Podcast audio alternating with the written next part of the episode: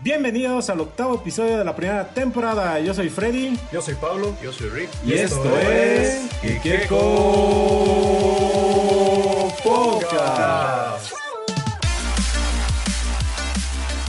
Muy buenas a todos nuestros seguidores, a toda la linda familia de Kekeko que nos escucha semana tras semana.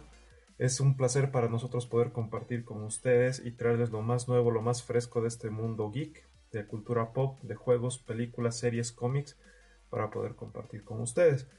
Aprovechando la fecha, eh, estamos grabando este programa el día 29, sábado. Queremos mandar una gran felicitación a todos los gamers en su Día Internacional.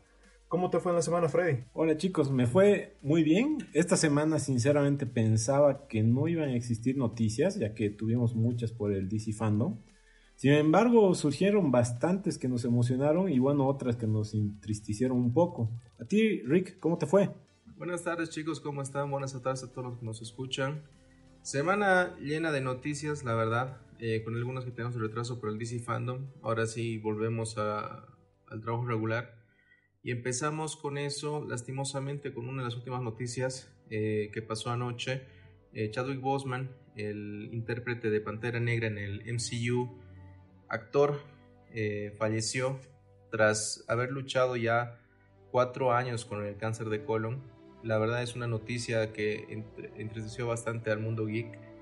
Y no solamente al mundo geek, sino también a todos aquellos que han apreciado lo que se hizo con la película de Pantera Negra, que creo que es la película que más ha incidido en su carrera, ¿no? O sea, ha dejado una marca.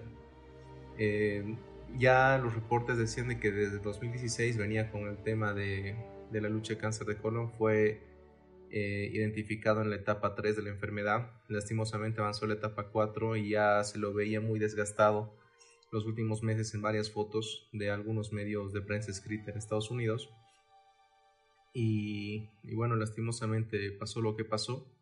Eh, todas las eh, celebridades, todo el elenco del MCU ya se manifestó con mensajes despidiendo a Chadwick y la verdad es que no solamente ellos, sino también gente a la que ha inspirado justamente la película Pantera Negra por el mensaje que tiene, ¿no?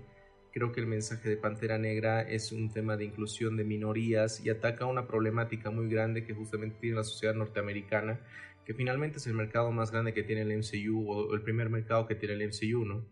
Entonces, pasen la tumba, la verdad, para Chadwick. La verdad esperamos de que...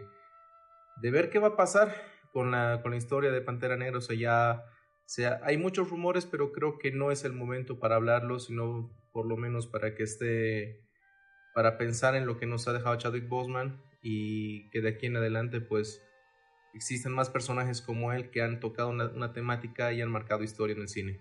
Sí, exactamente. O sea, a pesar de que tuvo una carrera corta, eh, tuvo buenos papeles, más allá de solo ser Tachala. De todas formas, obviamente estar en una película de ese calibre es lo que, por lo que ahora casi la mayoría lo, va a recordar y creo que el legado que ha dejado es algo que no lo puedes borrar, que va a seguir de aquí y en varias generaciones, ¿no?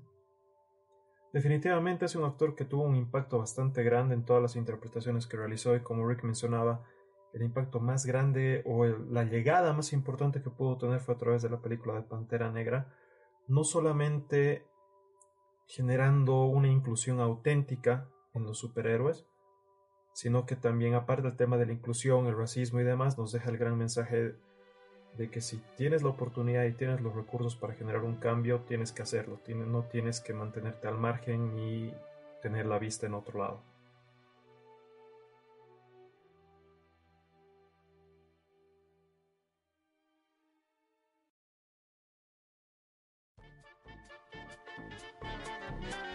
Cambiando un poco de tema, eh, a pesar de todos los avances que ya tuvimos y las novedades acerca de la nueva versión de la Liga de la Justicia, del Snyder Cup, no nos eh, dijeron nada acerca de cuándo se lanzaría este nuevo estreno. En la semana se, eh, se realizó una filtración de una imagen que aparentemente es real, en la cual indica que el 5 de septiembre del 2021 se estrenaría eh, los cuatro capítulos en HBO Max. La imagen se habría filtrado a través de la web de prensa de Warner Media, pero que fue quitada unos minutos después. Al parecer es porque es una fecha estimada, no exactamente la fecha que será. Eh, sería esperar literalmente un año para el estreno. Yo creo que puede ser que sí. Mm, se dice que no se va a ser nuevas filmaciones ni nada, pero tal vez con este nuevo impulso que le ha dado el DC Fandom lo evalúen mejor y hagan tomas que ayuden a, esta miniserie, por así decirlo, una película súper larga, como lo quieran ver, que tal vez rellenen partes que literalmente Snyder no pudo completar al hacer la primera toma. De todas formas, eh, creo que esperar un año eh, para tener un buen producto vale la pena hacerlo. Yo creo que el tema del lanzamiento del 5 de septiembre, creo que lo pusieron ahí, ¿no? Que filtraron la imagen no está mal hecho porque de ese se toma muy largos tiempos para hacer sus, proyectos. Y eso no me parece mal porque la calidad que le ponen la verdad es muy buena. Estaba mm. viendo algunas ideas que tenía Zack Snyder en, la, en el guion original que finalmente fueron cambiados para la primera ronda de filmaciones que él ya dirigió. E incluso estaba, por ejemplo, que Superman tenga barba y cabello largo, como en el cómic de El regreso de Superman, ¿no? O incluir otros personajes, ¿no? Que tal vez no hay escenas filmadas. Exacto, o sea, hay muchas ideas que estaban ahí pendientes, pero que obviamente yo no creo que vuelan a las filmaciones, pero sí creo que la edición va a ser exquisita, porque la verdad es que el tema del CGI y demás, hemos visto cómo ha quedado el último producto de Justice League, el, que lanzaron la versión, la el Theatrical Cut, no quedó bien porque se aceleraron con el tema del CGI y pensaban que era un producto terminado. Entonces creo que hay cosas que sí hay que tomarse su tiempo y hemos esperado literalmente como tres años para que se anuncie esto. Creo que esperar uno más cuando ya tenemos un producto terminado no estaría mal, ¿no? Claro, de todas maneras parece un poco raro que se tomen un año, digamos, para pulir estas cosas ya post edición en tema de CGI y demás, lo cual nos deja todavía una leve esperanza de que nos tengan más sorpresas de escenas tal vez no grabadas o unas mejoras eh, inesperadas, ¿no? Sony está evaluando expandir el Spider-Verse que tiene a su cargo. Como nosotros sabemos, está el Spider-Verse que tiene Sony y los derechos compartidos de Spider-Man que tiene con Marvel, ¿no? Y este trato se hizo como para que Sony pueda explorar de una forma más amplia el tema del Spider-Verse. Ya lo hizo con Venom y estaría entrando ahora con Spider-Woman. Spider-Woman sería dirigida por Olivia Wilde, que no solamente es una actriz, sino también es directora y que sonó ya también para Capitana Marvel pero que finalmente no se hizo con, con el trabajo de directora. E incluso hay gente que está pidiendo que sea la misma Olivia Wilde quien interprete a Jessica Drew en la cinta, ¿no? Spider-Woman es una, una heroína bastante particular que tiene muchas... Tiene una historia bastante buena. Yo recomiendo que revisen un poco su biografía los que nos están escuchando. Porque no es muy conocida, pero sí, o sea, cuando ves una imagen saben quién es Spider-Woman, ¿no? Y no solamente estamos hablando de Spider-Woman, sino también estamos hablando de la cinta en, eh, solitario de Kraven el Cazador. Como ya habíamos anunciado hace dos o tres podcasts, eh, se está buscando un actor estilo Joel Kinnaman para el papel. Y ya se ha hablado de que el director JC Chandler sea quien esté dirigiendo esta cinta. Y es un proyecto seguro que viene desde 2014 que se está trabajando, la verdad. No se tenía un guion, no se tenía nada seguro, pero sí se tenía la intención. Ahora JC Chandler ya está trabajando en el tema del guion y todavía están buscando quién sería el protagonista, pero la idea de Sony es llevar villanos a la pantalla grande en cintas individuales, como también la esperada Morbius que ya tenemos a la vuelta de la esquina, para posteriormente enfrentarlos eh, a Spider-Man. Eso es lo que se está rumorando. Y la verdad yo lo veo muy bien porque está, está explorando nuevos personajes. Y hay mucha gente, como les digo, de que no conoce estos personajes si no son populares en la, eh, en, el mundo del cómic, pero pueden darse ciertas libertades como para poder adaptarlos y realmente hacer un buen trabajo, ¿no? Por otra parte, George Miller, director de Mad Max Fury Road, anunció el spin-off enfocado en Fury, que anteriormente fue interpretada por... En Furiosa. Furiosa. Furiosa. Exacto. Interpretada anteriormente por Charlize Theron, que ahora sería interpretada por otra actriz, ya que quieren hacer una versión más joven de ella también quieren hacer una precuela en la cual se enfoquen en otra historia, pero este, esta sería grabada antes, ya sería grabada el 2021. Y se dice que Chris Hemsworth, Thor, se estaría sumando a ser parte de este nuevo elenco. Eh, creo que está bien nomás que sigan explorando un poco de Mad Max. Tiene, creo que es un universo que se puede ampliar mucho más. Si, si van con la idea que han hecho Fury Road, yo creo que les va a ir bien. Pero bueno, a veces ya explotar mucho un solo personaje y, no todos, eh, puede ser que los productos ya no sean tan buenos como el primero que lo han hecho. No, de acuerdo. O sea, Furiosa ha sido realmente la protagonista en la película de Mad Max Fury Road. O sea, todo el mundo decía eso y la verdad es que era ella quien acaparaba la atención. Además, Charlize Theron es tremenda actriz, ganadora de un Oscar. A mí me da mucha pena que no se la considere para repetir el papel, si bien es una versión más joven de Furiosa, pero todo se puede hacer con efectos especiales, ¿no? Porque la verdad es que Charlize Theron es quien ha hecho este personaje icónico.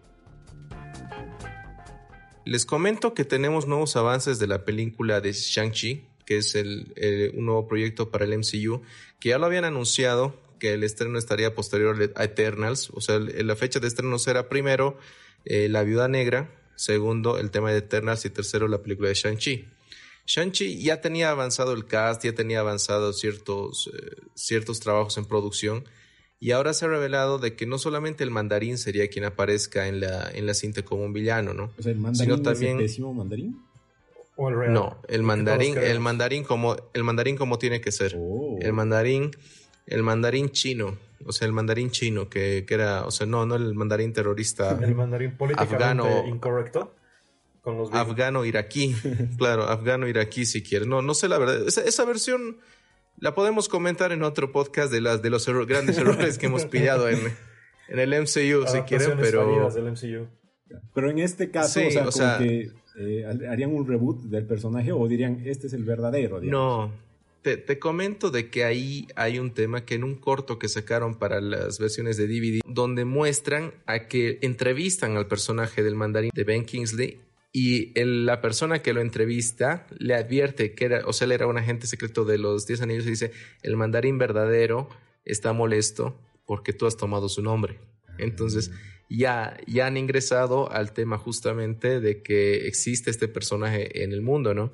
Y no sería una persona de Medio Oriente, sino sería una persona totalmente china, eh, que está anunciado en los casts que tienen de Shang-Chi y bueno, el otro anuncio eh, grande de esta película es que no solamente estaría en mandarín, sino también Fing Fang Foom. Fing Fang Foom es un personaje eh, también perteneciente al, hilo de Iron Man, que es un dragón, eh, que es un villano. Es un dragón villano. Tiene mucha relación también con el mandarín. Es un personaje bastante peculiar, pero explorarían mucho el tema de lo que es la magia en esta película. Y no solamente así quedaríamos con Doctor Strange, eh, con el tema mágico en el MCU, sino se exploraría también en Shang-Chi. Y se ha anunciado también de que es muy posible de que aparezca Mordo, el personaje que quedó después en la escena post-créditos de Doctor Strange como que está cazando hechiceros, también aparecería en esta película justamente para unir el tema de la magia en todo el MCU. Sí, además se había filtrado una, una imagen, un arte conceptual de Fin Fan justamente, que está custodiado por eh, un grupo de hechiceros perteneciente a la, orden de hechiceros del Doctor Strange. Hay que anunciar que vuelven al rodaje varias películas, entre ellas está la tercera parte de Animales Fantásticos y dónde encontrarlos. Esta debía haber tenido muchas tomas en Brasil, pero bueno, lo están adaptando. Y todo será en el Reino Unido. Por otra parte, en este mismo territorio reinician las filmaciones de The Batman que gracias a un paparazzi pudimos ver ya el Batimóvil. Y también, por último, Keanu Reeves ah, en una entrevista con Variety anunció que la filmación de Matrix 4 volverá ya a las grabaciones. Creo que esto es bueno porque ya se espera que el 2021 hayan varios estrenos y para que haya eso tienen que filmarlos, ¿no? De hecho, en el tema de Matrix, justamente declaró Keanu Reeves hace un par de días en que él está contento de volver a, las, al rodaje de Matrix 4 y que no sabía que los hermanos Wachowski en ese momento estaban basando el tema de Matrix en el tema de la transexualidad, que nunca le habían vendido. Claro, o sea, ellos, es justamente la, o sea, es la evolución justamente de, de, la vida de los hermanos Wachowski o de las hermanas Wachowski, ¿no? Que justamente, o sea, a él no le dijeron nada de eso, pero que le parece muy interesante la idea y por eso sigue el proyecto, ¿no?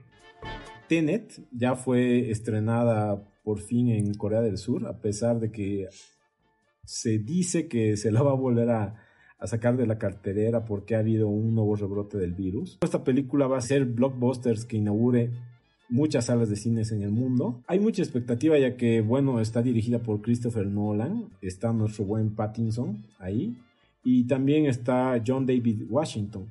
En Rotten Tomatoes la película está con un 3.5 por el momento, no, no, es ni muy buena ni muy mala, pero creo que lo que hay que ver ahí, sobre todo a nosotros que nos gusta el tema de, de las películas de superhéroes, es ver a Pattinson ahí, cómo está actuando, para que vean un poco que ya puede hacer diferentes personajes y en cada uno le da una interpretación eh, muy diferente. Claro que puede hacer algo más que brillar en el sol. Exactamente. yo, yo quiero verlo cómo trabaja Nolan con este cast, porque el cast no es nada malo. No, no es nada malo. El cast me gusta a mí. Y Nolan es tremendo director, así que hay que ver. Eh, la verdad es una película que me llama la atención. Yo creo que lamentablemente aquí la vamos a ver pirata antes que en cines, pero, pero bueno. Siempre está Siempre está en buen internet, ¿no? Sí. Una noticia que alegró mucho esta semana es que finalmente se confirmó que Netflix está trabajando sobre una serie live action de Resident Evil, que es una serie que ya viene, se venía rumorando bastante. No se sabía si iba a ser finalmente live action o una serie de animación en CGI, como las películas, las buenas películas que tiene Resident Evil. Eh, pero la verdad es que eh, este anuncio ha, alegrado bastante, ya se filtró un poquito la sinopsis. Eh, el, primer capítulo se llama Welcome to New Raccoon City. O sea, es como que te está dando la idea de que hay una nueva, nueva Raccoon City, pero la diferencia acá es que vamos a ver la historia no del videojuego. Eso ya aclararon. Vamos a ver una historia basada en el videojuego, pero desde un punto de vista de personajes que no han estado ahí, mm. que son los hermanos Wesker. O sea, son los hijos de Albert Wesker, según lo que dieron a entender Albert Wesker, si bien recuerdan el tema de videojuegos, son uno de los villanos principales de, Resident Evil. Y eh, ellos, o sea, empezaría una línea, o sea, empezaría la serie cuando ellos son niños, o sea, creo que es un hermano y una hermana, cuando son niños, que ellos ven, digamos, que hay algunas cosas en que su padre está metido, y finalmente los vemos ya cuando ya están crecidos en sus veintitantos, treinta y tantos, cuando solamente quedan 15 millones de personas en la Tierra y hay más de 6 millones de infectados. Entonces, esa es la dirección que está tomando, está tomando la serie. La verdad se ve un proyecto ambicioso, no, no tiene nada que ver con las películas que salieron para, para el cine con el personaje de Alice, sino se va a basar más que nada en lo que es la línea temporal de, de, los videojuegos de Capcom. Bastante bueno y una recomendación para todos los fanáticos de Resident Evil, el juego, para que disfruten las películas, sáquense la idea de que vas, tiene que estar tan apegado, ¿no? Hay que abrir un poco la concepción que tenemos para poder disfrutar de esta franquicia porque las películas de Resident Evil a mí personalmente me han parecido bastante buenas, pero una vez que acepté que no eran el juego. Sí, es cierto. A mí también me gustaron, me gustaron bastante. Tenías que dar ese, ese pasito de, de aceptación y empezabas a disfrutarlas bastante bien. Sí, para una película de zombie con ese presupuesto, la verdad estaba... O sea, hay algunas escenas graciosas, pero nunca, nunca vamos a olvidar, por ejemplo, Slipknot tocando el tema para la primera película. O sea, eran tremendas, o sea, tremendas escenas. Me, me gustó bastante. Otra adaptación que se hará a live action será la de las chicas superpoderosas. Bueno, es una animación con la que crecimos y fue de las primeras que comenzó a tocar temas como igualdad de género o el empoderamiento, pero de una manera inteligente. y orgánica. La, la, transexualidad directamente con el personaje de él. Exacto. y, no te enfocabas en su características, sino en las acciones que hacía para juzgarlo. por eso lo llamo de una manera inteligente de, mostrar diferentes eh, personajes. En este caso, la cadena CW será la que se encargue de este proyecto. Los productores que hicieron el Arrowverse serán la cabeza de producción de esta nueva serie. Hasta ahí está todo bien. Sin embargo, escuchen cómo es la sinopsis. La serie va a presentar a las chicas ahora como veinteañeras eh, que están desilusionadas y se resienten de haber perdido su niñez por dedicarse completamente a las batallas contra el crimen. Sin embargo, tendrán que reunirse otra vez cuando el mundo y Santadilla comiencen a necesitar más que nunca. Y aunque no existe mayores detalles de esto, no se sabe cómo adaptarían a personajes tipo Mojojojo o cualquier otro de los villanos. Exacto, y eh, el resto de los personajes secundarios. Ya es eh, el tema de las chicas superpoderosas ya tiene un reboot. Y lamentablemente es como lo que les contaba en el tema de Bob Esponja. En este caso, a Craig McCracken, que es su director, eh, su creador, perdón, no lo tomara en cuenta para el reboot. Entonces el producto final que salió no fue nada bueno. O sea, ya las chicas ya no iban al, jardín de niños, iban al colegio, así no importa, pero ya las historias y cómo lo contaban es pésimo. Se han, tratado de hacer un Teen Titans Go con las chicas superpoderosas. Eh, trataban de usar mucho este tema de la inclusión y demás, pero ya no de esa manera inteligente, sino súper forzado. Y ahora no sé, no tengo muchas expectativas, sinceramente. Tal vez CW está haciendo buenas adaptaciones, por ejemplo, de los cómics de DC a live action. Eh, por algunos capítulos que vi y demás, sé que respetan mucho el material original. Por ejemplo, en el Arrowverse han hecho muchas referencias directas. Pero ya cambiar y hacer una nueva serie no es una buena idea. Por ejemplo, vieron los Rugrats con los Rugrats crecidos. Mm, dejaba mucho que desear.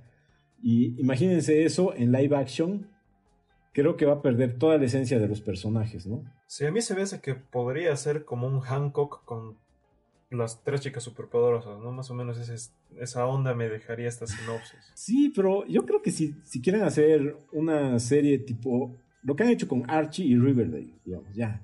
Daba porque los personajes como que eran más humanos. Al final han incluido a Sabrina, le han dado su propia serie y lo han tratado de humanizar. No me parece mal. Pero en este caso, si estás haciendo una nueva serie, haz, una serie de jóvenes superhéroes, pero no entiendo por qué tienen que forzar que sean las chicas superpoderosas. Podría ser cualquier. Es que, es que el nombre te vende. Quieren sí, es, es que el nombre, es que el nombre te vende. Su lugar, ¿no? Sí. Claro, o sea, no, pero no, no, no es, o sea, yo no lo veo malo porque la historia me parece una idea fresca, la verdad. Eh, porque no hemos explorado un personaje de Cartoon Network en live action, digamos. Yo hubiera esperado que sea el laboratorio de Dexter una mm. adaptación antes o Johnny Bravo, digamos. Samurai Jack. Pero, exacto, Samurai Jack, pero... O sea, hay, creo que hay otras Por ejemplo, lamentablemente los live actions de Hanna-Barbera, digamos, que igual pertenecen a Cartoon Network, ninguno es bueno. Yogi y demás, todas esas pelis, como que son muy forzadas en este caso, bueno, pero es que estas, yo, yo, yo, yo creo que en el tema, por ejemplo, de Yogi, Picapiedras y demás, son personajes que han sido creados en otro momento que ni siquiera nosotros siendo niños hemos disfrutado bien.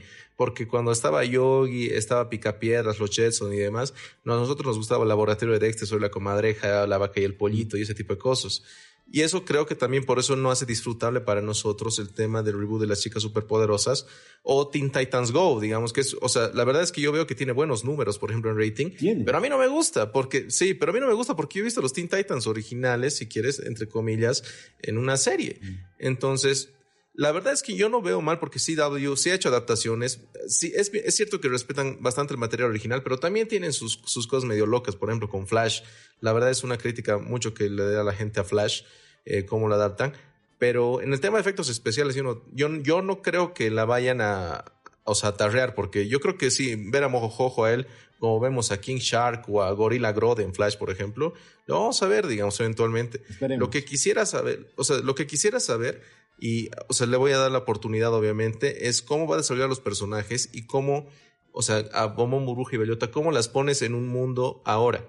O sea, porque mira, por ejemplo, Bellota, que era, digamos, eh, se dice tomboy en inglés, esa, esa dirección que va a tomar el personaje, ahí me parece un poquito que, que entra ya para jugar con el tema de inclusión y demás. Entonces, hay que ver. Hay O sea, yo, yo le voy a dar la, oportunidad. Sí, como siempre. Yo le doy la oportunidad. Hay que ver y recién se juzga.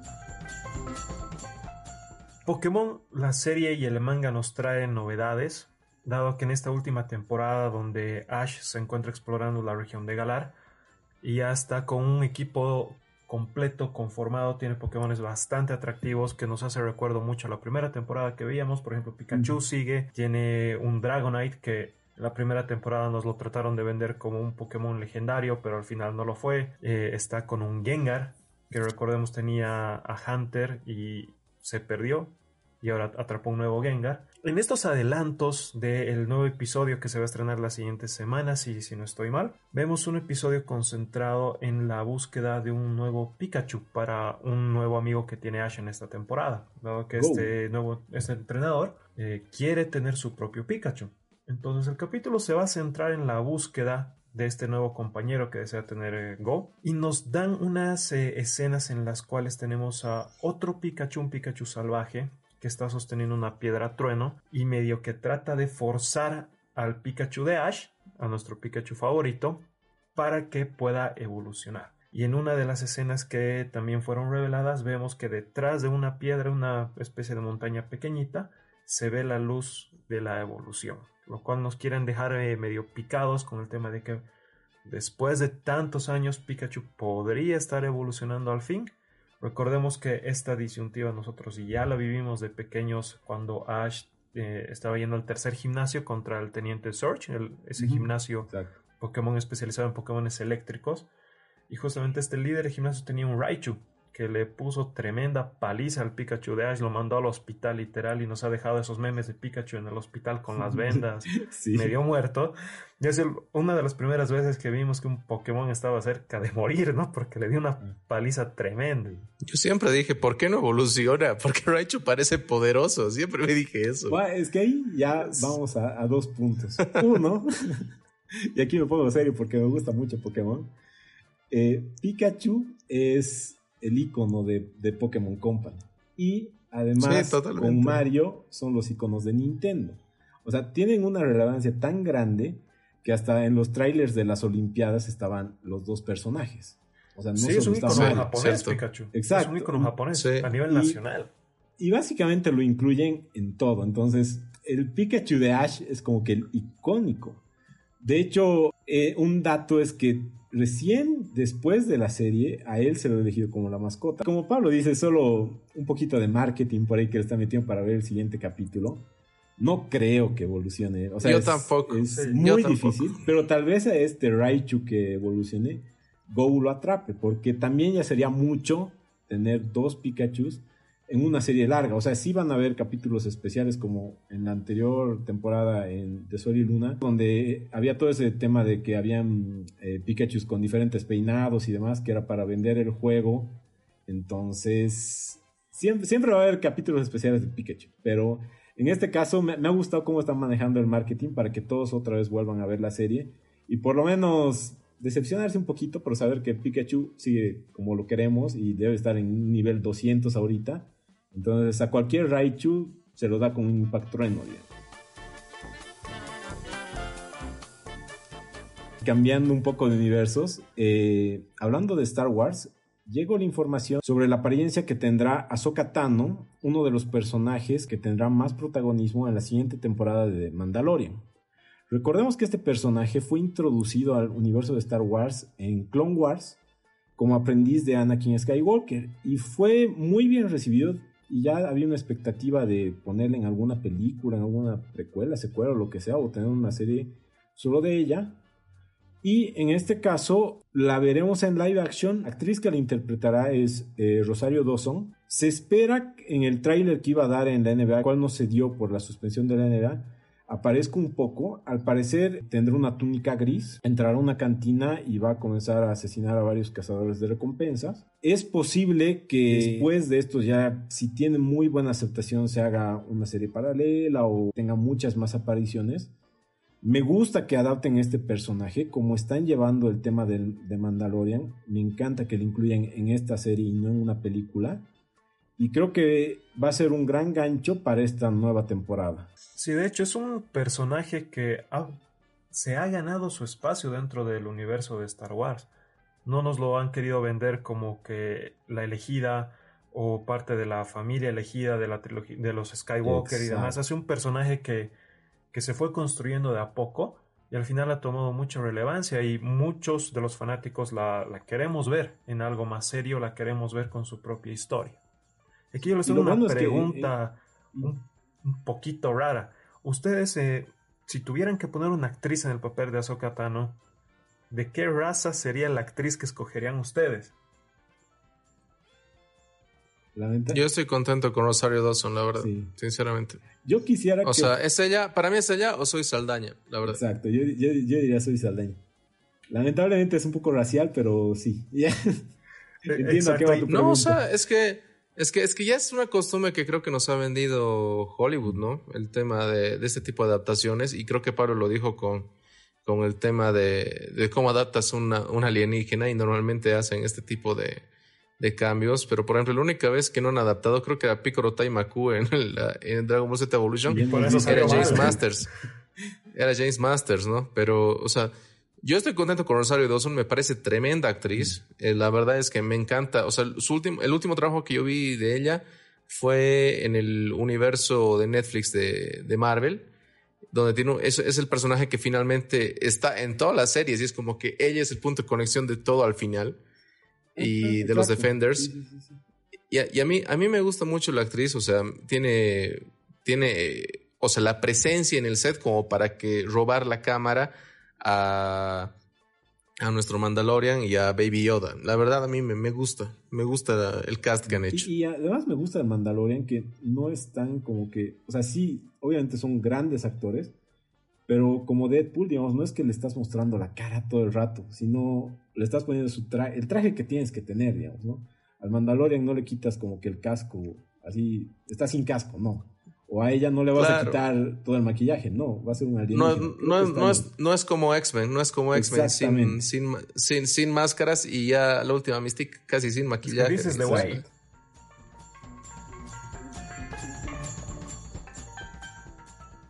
Hay nuevas noticias de la precuela de Game of Thrones, eh, se llamará House of the, of the Dragon, y a pesar de que recién está en preproducción, ya se comienza con el casting, donde quieren encontrar a Daemon Targaryen. Y si tienen ganas un poquito más de conocer esta, esta serie, que esta sí ya está completamente escrita, se pueden leer los libros de Fire and Bolt, que es 300 años de lo que conocemos en la serie.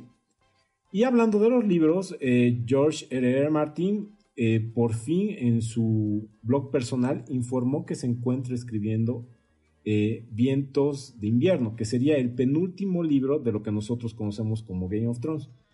Después de esto, supongo que tardaron dos, tres años en hacer el último libro y ya conoceremos el verdadero final de Game of Thrones que a muchas personas no les gustó. Y yo creo que sí tendría muchas diferencias con la serie adaptada a la tele, ya que de hecho en lo que ahorita está el libro es muy diferente a lo que estaba en su momento la serie, ¿no? Entonces hay altas expectativas de ver en qué cabe esto. Mucha gente con la que hablé que es fanática de, de la serie, pero más de la serie de libros que de, que de la serie de HBO, eh, ya había escuchado esto en anteriores ocasiones, entonces como que creen que está vendiendo humo para volver a llamar la atención. Pero yo creo que ya es un momento que ya ha pasado el final de la serie, o sea, ya le hemos incluso vuelto a rever al principio de esta pandemia la serie. Ya pasó el hate al final. Exactamente o sea, ya, ya, bajó bastante el tema de Game of Thrones y es como que si es una serie que ha marcado historia y demás, ya es momento de retomar nuevos proyectos, pero no dejando de ser de Game of Thrones, ¿no? A eso me voy con terminar el tema de libros y, o sea, y empezar el tema de House of the Dragon. Eh, la verdad es que Canción de Fuego y Hielo es una serie de libros bastante buena, muy vendida, se ha hecho mucho más famosa con el tema de HBO lastimosamente no han podido adaptar como, o sea, la historia verdadera, si quieren, entre comillas, que, que el autor tenía, tenía pensada. Pero a ver qué pasa, ¿no? O sea, como dices, el penúltimo capítulo, todavía o sea, nos va a faltar otro libro más y vamos a ver pues de aquí a cuánto tiempo vamos a realmente ver el final de esta serie. Y para celebrar el Día Gamer les tenemos aquí una sección de diferentes novedades de juegos, empezando y yo les traigo la novedad de que PS, eh, bueno, Sony para la PS5 ya sacó un mensaje en su página oficial en la cual nos anuncia de que la pre, el pre-order o las preórdenes de esta nueva consola ya estarán disponibles, pero solo para ciertos clientes que tiene Sony. En la página especifican de que van a tomar en cuenta a clientes antiguos, personas que ya tengan registrados ellos dentro de sus bases de datos, y les harán llegar un correo electrónico para hacerles saber de que ellos ya pueden preordenar. O sea, no es una preorden que esté abierta para cualquiera de los consumidores o cualquiera de los gamers que ya quiera realizar esta preorden, tomando en cuenta que nos que el hype del lanzamiento de esta nueva consola ha estado bastante, bastante elevado. Yo escuché del tema de, del preorden de PlayStation 5, que todavía ni siquiera han publicado el precio, ¿no? O sea, puede ser la pre pero, pero no sabes cuánto vas a pagar, eso es lo más gracioso. Sí, bueno, pero el tema de tecnología es, igual sacan un nuevo iPhone y la gente lo quiere por más que no sabe cuánto ¿Qué hace o cuánto cuesta? Claro, es como el, sombrerito de la Baby Malibu, digamos, es, es así. Les cuento que a mí me ofrecieron un, PlayStation 5. O sea, traerlo en el momento, al momento en el que salga, digamos. Ya me dieron hasta precio aquí en Bolivia, digamos. Y si cuesta más caro, sería, para vos. Claro, o sea, me dijeron así alrededor de los 750 dólares. Y dije, ah, ya, está bien. No es una mala. Hablamos en un año. No me parece tan mal precio. Sí, a mí tampoco. O sea, la verdad es que yo voy, yo, yo, yo, voy a esperar hasta la segunda o tercera generación. Es lo que voy a hacer. Sí, es lo, es lo que, lo que recomendamos siempre, ¿no? No comprar la, la primera camada de consolas que salen un poco falladitas. Quiero continuar un poco el tema que lo tocamos hace unos dos o tres podcasts, que es el tema de Fortnite, que nos ha dejado mucho que hablar en todo este mes, ya no solamente en todos estos días por el problema que tienen con, con, Apple prácticamente, ¿no? Google ya lo dejaron medio que de lado, pero el tema con Apple sigue dando mucho que hablar, nos trae bastantes novedades, entre lo cual podemos ver que Apple prácticamente tiene todas las de ganar y Apple lo sabe. Apple ya ha tomado las riendas de sacar totalmente, ah, en un principio había ofrecido a Epic Games de que vuelvan a la plataforma sin ningún problema, sin ninguna eh, consecuencia pero de que vuelvan a hacer los cobros como los tenían anteriormente. Como que les decía, te, te perdono, puedes volver, pero tienes que seguir cumpliendo todos los compromisos anteriores. Ahora dio un paso atrás y dijo, no, no los queremos de vuelta, no queremos nada con ustedes. Y a consecuencia de eso, Epic Games ha sacado, eh, no sé si es una orden o no sé cuál es el término jurídico correcto, en los cuales Apple ya no puede hacer, ya no puede utilizar el motor de desarrollo de juegos que tiene patentado Epic Games, que eso le va a perjudicar a Apple en diferentes juegos, en diferentes aplicaciones que maneja dentro de la tienda. Entonces este problema se está haciendo cada vez más, grande, pero en mi perspectiva todavía pienso que Apple tiene todas las de ganar. Para no dejar a Epic Games un, tanto relegados, podemos ver que Microsoft en las últimas semanas, en esta última semana ha dado un paso adelante, está ah, apoyando la decisión que ha tomado Epic Games. Pero yendo a un tema un poco más agradable en cuanto a Fortnite, ya salió la nueva temporada de Fortnite, si no me equivoco es la temporada 4, en la cual pudimos ver un pequeño tráiler en el que nos muestran personajes de Marvel entrando a este universo de Fortnite. Para resumirles un poco este tráiler podemos ver a Thor, eh, que llega a ser el nuevo heraldo de Galactus. Y Galactus lo que, Galactus lo que tiene planeado es eh, comer o consumir a cinco planetas que ya los tiene identificados, porque supuestamente si come o se absorbe esos cinco planetas ya no va a necesitar comerse ningún otro planeta. Entonces Thor dijo que ofertón. Prefiero que te comas esos cinco planetas en lugar de seguir atacando a todos los planetas. Y Thor acepta ser su nuevo heraldo con la condición de que él vaya primero a estos planetas y logre que todas las personas se evacúen para que no haya ninguna, ninguna casualidad, ninguna persona que llegue a morir. Galactus consume el primero de estos cinco planetas y se da cuenta de que existe el mundo o el planeta de Fortnite, en el cual si Galactus consume ese planeta, llegaría a tener poder ilimitado. Entonces ya no le interesan los otros cuatro planetas, ya no le interesa el trato que tiene con Thor, y Galactus se dirige a consumir el planeta de Fortnite. Thor se adelanta, llega al planeta de Fortnite, y como los personajes de Fortnite son un poquito agraciados, eh, no son tan pensantes como uno esperaría, llega Thor, trata de hablar con ellos y lo primero que hacen es agarrarlo a madrazos, ¿no? Lo empiezan a disparar y demás. Y por algún motivo, Thor cuando llega al planeta o a la isla de Fortnite, porque lo muestran solamente como la isla de Fortnite, empieza a perder la memoria. Entonces no recuerda muy bien para qué está ahí ni qué es lo que está pasando y lo único que llega a hacer es comunicarse con Sif para que Sif pueda traer eh, con el Bifrost a un grupo de superhéroes de Marvel a ese planeta para que ayuden a Thor a enfrentarse contra Galactus. Y en el trailer podemos ver que aparece Iron Man, aparece Wolverine, aparece She-Hulk, está el Doctor Doom. Tenemos un montón de personajes de Marvel que llegan a la isla de Fortnite. Cuando están a punto de pelearse Thor eh, contra Thor y sus amigos contra los personajes de Fortnite, vemos la llegada de Galactus. Entonces es una temporada que parece bastante llamativa. Se están colgando.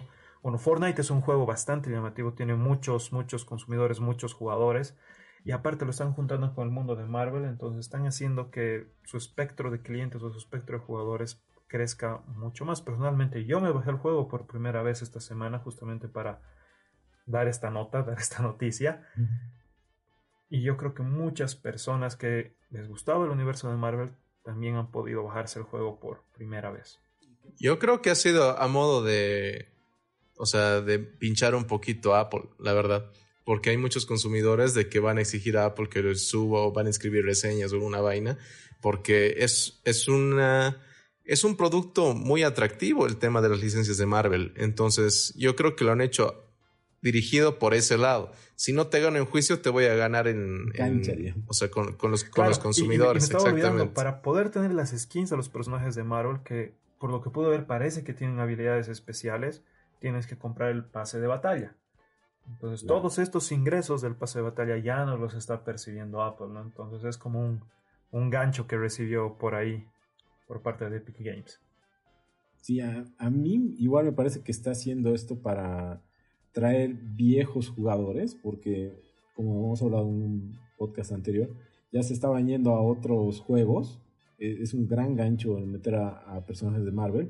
Y me ha gustado mucho que no sea a los Vengadores, sino a personajes de Marvel. Que, que creo que eso es lo que le está faltando a Marvel eh, explotar en el cine. Que ya se enfoca mucho 10 años en los Vengadores. Pero tiene muchísimos más. De hecho, a mí me gustó ver a She-Hulk ahí. O sea, o a Tormenta. Yo solo quisiera Doctor Doom. con Tormenta. Yo quiero Doctor Doom. Yo quiero ver a Doctor Doom. O sea, tiene. Te, muestra que tiene muchísimos más personajes y que son muy atractivos y que varios los conocemos. Se ha anunciado un juego para dispositivos móviles llamado The Witcher Monster Slayer enfocado en lo que es el universo de The Witcher. Obviamente ya lo están explotando más y más y más tras la serie que ha lanzado Netflix. Porque incluso esto ha dado réditos en el tema de descargas para The Witcher 3 Wild Hunt. ¿no? Incluso ha, hecho, ha popularizado el tema de esto. Y la verdad que Henry Cavill sea Gerald de Riv y demás ha generado, pues, o sea, que, que vean una vaca lechera, digamos, si quieren ahí. The Witcher Monster Slayer sería un juego no basado en la saga de Gerald de Rivia, sino como dicen, o sea, una precuela, eso, como 300 años antes, donde tú vas a ser un, eh, un brujo que va a empezar a cazar monstruos como, hace, como harías en Pokémon Go en un juego de realidad aumentada.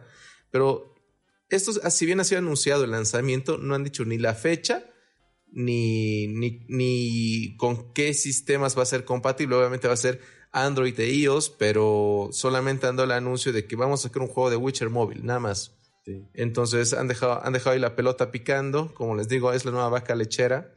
Y a ver qué pasa, ¿no? O sea, la verdad es que el trailer tampoco se ve la gran cosa, pero, pero hay que ver qué, qué espera, ¿no? O sea, va a ser un juego RPG donde puedas ir evolucionando si quieres tus, propios, tus propias habilidades y a ver qué nos toca acá, pues a ver si, si encontramos algún monstruo en Bolivia. A mí me, me pareció raro justo este tema, ya que lanzar un, un, juego de este estilo, que es de realidad aumentado, donde tienes que ir a buscar cosas en medio de una pandemia global, como que no, no encajaba, porque al revés, otros juegos, Pokémon Go o el de Harry Potter, han adaptado para ya no tener que explorar tanto. Entonces me, me ha parecido un poco raro esta noticia. Yo creo que por eso no han anunciado ni la fecha, ¿eh? Mm, yo, creo que sí. Ya que mencionan Pokémon Go, Pokémon Go nos trae novedades.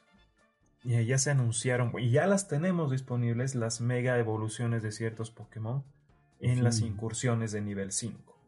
Podemos tener a Mega Blastoise, Mega Venusaur y Mega Charizard. Así que pueden buscar cerca de sus casas en los gimnasios que tengan disponibles, en, los, en las incursiones, en los huevitos de nivel 5 ya podemos atrapar a estas mega evoluciones que son demasiado pintudas. Si creíamos que Charizard era demasiado pintudo, su mega evolución igual. Podemos tener a Blastoise que tiene un cañón adicional, pero es un mega cañón en el caparazón. Y Venusaur que tiene igual sus características. Venusaur siempre ha sido el, relegado, pero igual se lo ve bastante, bastante pintudo. En cuanto a otros juegos de Pokémon, eh, en el Pokémon Espada y Escudo, para la liga competitiva, para los combates competitivos, ha salido un ban masivo. Han prohibido el uso de, si no estoy mal, 12 o 14 Pokémon distintos. Que tú para tu equipo puedes tener tu equipo de 6. Entonces ahí tienes diferentes combinaciones de equipos.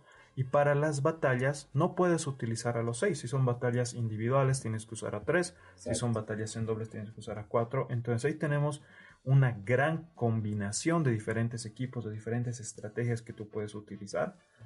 Y han prohibido eh, justamente ese top 12, 14, 16 de Pokémon que tú podías utilizar. Entonces prácticamente todo el metagame, los equipos principales que tú podías utilizar han quedado prohibidos. En otros juegos competitivos, por lo general, eh, banean una de las opciones que tienes para jugar o dos máximo, pero que te baneen todo el metagame, o sea, todas las opciones que la gente utilizaba para jugar ya esto es bastante, bastante complicado y, épico al mismo tiempo, ¿no? Te están prohibiendo, te están obligando prácticamente a que pienses otra vez en todos los Pokémon disponibles que tienes para armar todos los equipos y volver a construir este metagame. Tengo dos apreciaciones. Ustedes saben, a mí me gusta Magic the Gathering y lo juego bastante seguido, bastante regular, ¿no? Nosotros tenemos bans cada mes, así les puedo decir, o sea, ¿y por qué?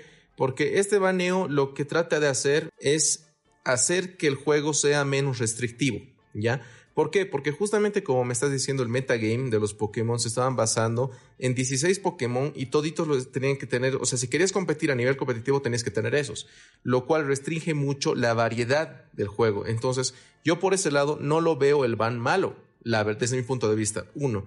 Y el segundo punto es, si tan restrictivo era el metagame, ¿por qué no han nerfeado a estos Pokémon en lugar de banearlos? Es que ese, es mi segunda el consulta. El metagame no era restrictivo porque mm. a estos Pokémon no es que los tienes que tener en evento, no es que tienes que pagar por tenerlos, los puedes capturar en cualquier lugar. En cualquier lugar.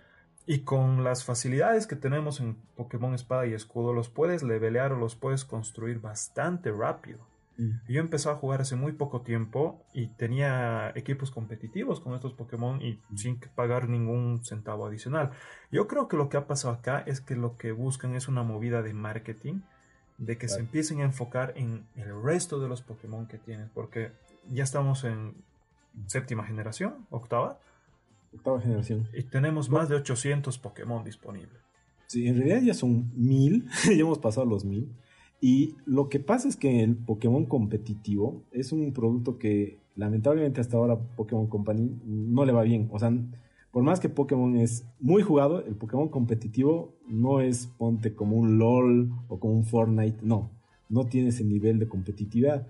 Y lo malo es un poco lo que mencionaba Rick, solo usan, digamos, 20 Pokémon. Y en la anterior generación iba solo 20, porque ven sus IVs, IVs y demás y saben que esos son los que, los que mejor van a dar, entonces ya se vuelve como un juego de ajedrez. Solo, solo usas esos 20. Es raro ponte ver un Pikachu en el competitivo porque no es bueno. Y a eso sumale que en el mismo competitivo, no importa que tengas Pokémon nivel 1, a todos les van a poner en el mismo nivel. Creo que lo están haciendo como Pablo dice, para que puedan usar más estrategias y no irse a las típicas estrategias que ya tienen para que volverlo un poco más entretenido el tema del competitivo y que de esta manera más gente lo vea. Porque actualmente las transmisiones de los competitivos no tienen mucha relevancia. Y hace tiempo están tratando de que esto se vuelva competitivo. Por eso también va a una noticia que dimos hace mucho tiempo, que están tratando de hacer otros tipos de juegos, y ya no solo RPGs, para llegar a este mundo de los competitivos. Entonces, toda su estrategia está yendo a ese lado. Espero que estos baneos o estas restricciones eh, justamente fortalezcan a, Pokémon en el lugar competitivo y que me permitan tener al fin un Wizzing competitivo en mi equipo, que es el Pokémon que prefiero y quiero que sea competitivo y que sea campeón de algo. Ya se anunció que Fall Guys, el juego creado por Odin y Zeus, va a tener el juego, del, el juego de la historia, como pusimos en una, publicación en, la página de Facebook y en Instagram, que Fall Guys es el juego más descargado del PS Store, del PS Store, perdón. Eh, va a tener una segunda temporada, en lo cual ya anunciaron que vamos a ver nuevos juegos, que es algo, Dios, no puedo creer. Es algo muy bueno, o sea, nuevos minijuegos, que es algo muy bueno para, para esta franquicia porque no se va a estancar y que va a tener la particularidad de que se va a centrar un poco en una temática medieval. Entonces podríamos ver skins de, de armaduras de caballeros, entre otras cosas, para los... Dios, ponerlo para descarga gratis ha sido el Homero más grande que ha podido hacer esta compañía. De seguro. Hicieron un Homero, sí, y ha sido un éxito total. Es que es eso, e, es, la jugabilidad es la clave y le han dado donde le tenían que dar. E, es sencillo pero difícil, te gusta. Puedes jugar con tus amigos. Claro, te hace enojar porque quieres igual eh, ser el mejor. Tiene, tiene todas las cosas para engancharte. Y, te hace competir por algo tan tonto como tener una cabeza de paloma o tener unos pantalones de colores. Es un juego bastante, bastante bien pensado o poco pensado, nunca lo sabremos. Pero de que tuvo éxito, sí, tuvo. éxito. Es innegable.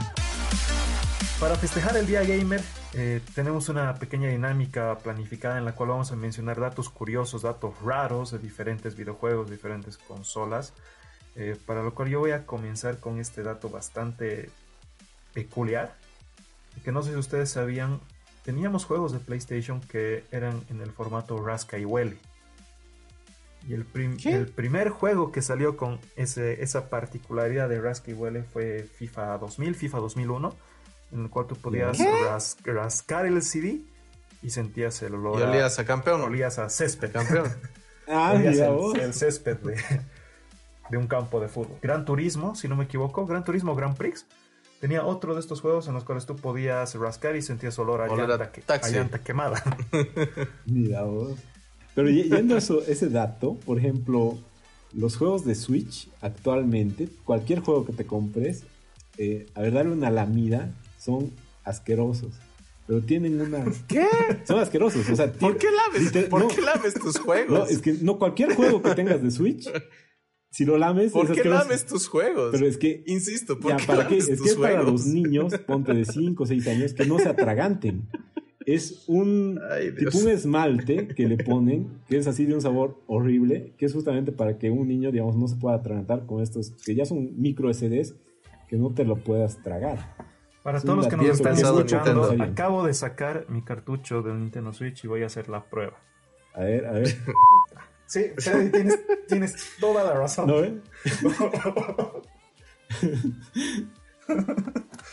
A ver, yo les cuento algo que me, gustó mucho en, eh, bueno, cuando empecé a jugar, de cómo nació el PlayStation, es una curiosidad.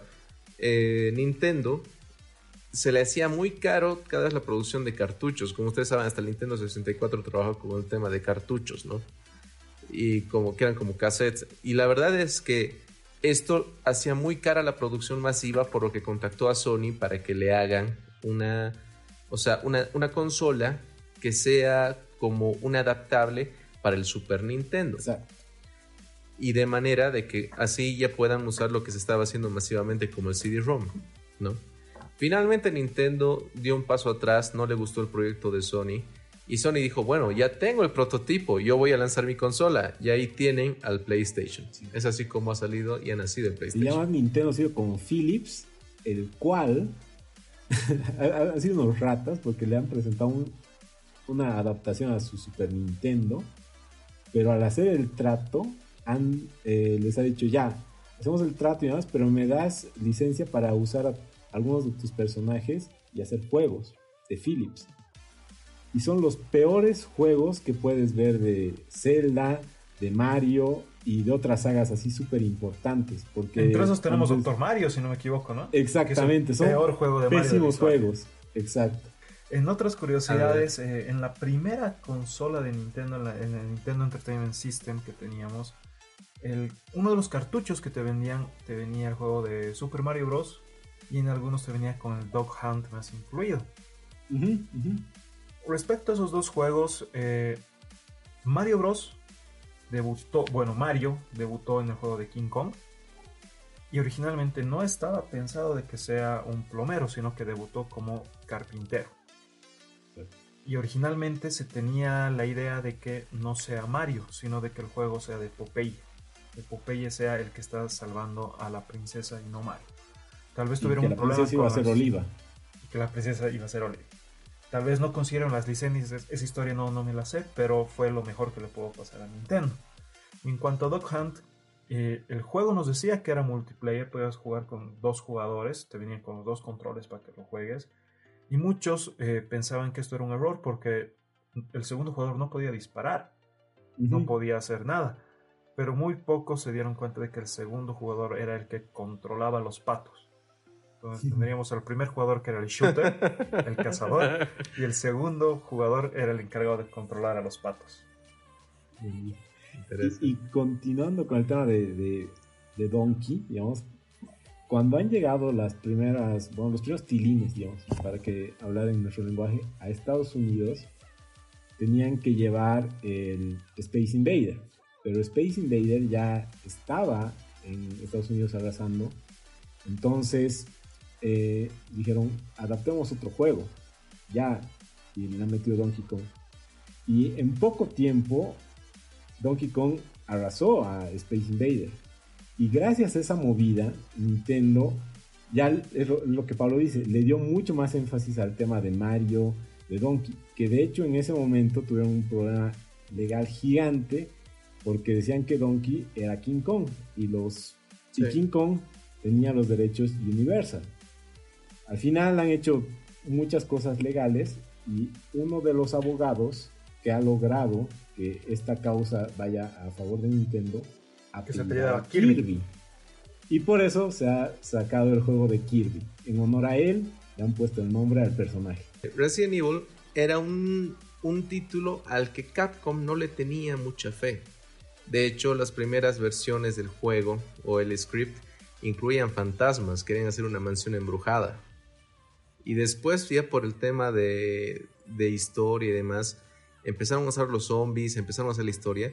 Y aún así, en Capcom, las personas que pisaban más fuerte eran los que hacían en los juegos de peleas, como Final Fight y Street Fighter 2, que ha sido el éxito más grande que ha tenido Capcom hasta ese momento, ¿no? Entonces, eh, incluso ellos censuraron la salida del proyecto Resident Evil, pero Capcom pasaba por una muy mala situación económica, por lo que era apostar todo o nada a esto. Sacaron el juego solamente con 200.000 copias de estimado y vendieron 2.7 millones de copias de la primera versión de Resident Evil. Si no hubiera sido por este juego, la legendaria empresa de Capcom hubiera quedado en bancarrota y hubiera sido un caso más de ya muchas sagas y licencias de que no hubiéramos visto en el mundo actual. Y bueno, esto fue por toda la semana. Pueden seguirnos en nuestras redes sociales. Ahí pueden enterarse más rápido de las noticias que publicamos. Estamos en Facebook y en Twitter. Además, pueden escuchar este podcast en Spotify, Google Podcast, Apple Podcast y iBox. También lo subimos a Facebook Watch.